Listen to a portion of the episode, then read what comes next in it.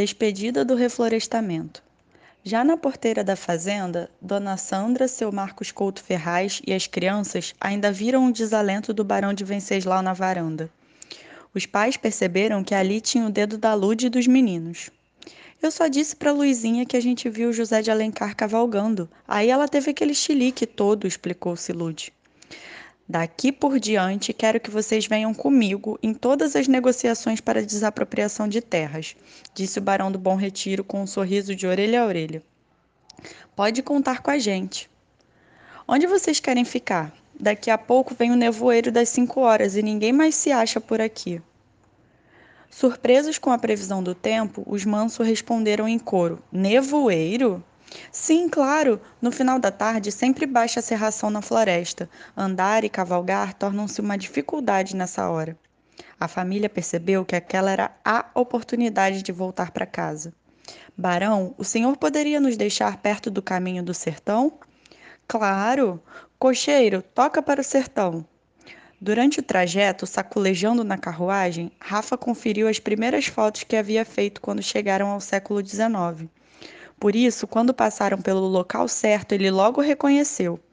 É aqui mesmo, olha o pé de moleque. O barão do Bom Retiro estranhou o ponto escolhido. Vocês querem mesmo ficar aqui, no meio do nada, perto de lugar nenhum? Aqui está ótimo, barão. Todos saltaram e se despediram de Couto Ferraz. Barão, foi um prazer e parabéns pelo projeto de reflorestamento. Ah, o prazer foi meu. Muito obrigado pela grande ajuda que me deram. Mas andem logo, cuidado com a serração. O barão e seu cocheiro foram embora e os mansos procuraram o lugar exato da ponte. Pai, mãe, olhem ali as lenhas que aquele homem deixou cair, gritou Chico. É mesmo, vamos ficar bem aqui e esperar pelo nevoeiro.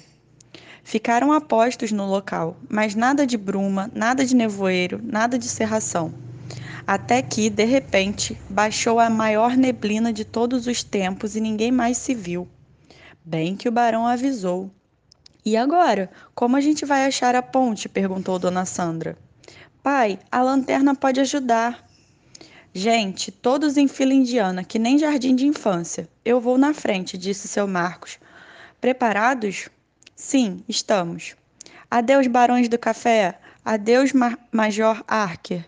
Desp Despediu-se Lude já com uma ponta de saudade.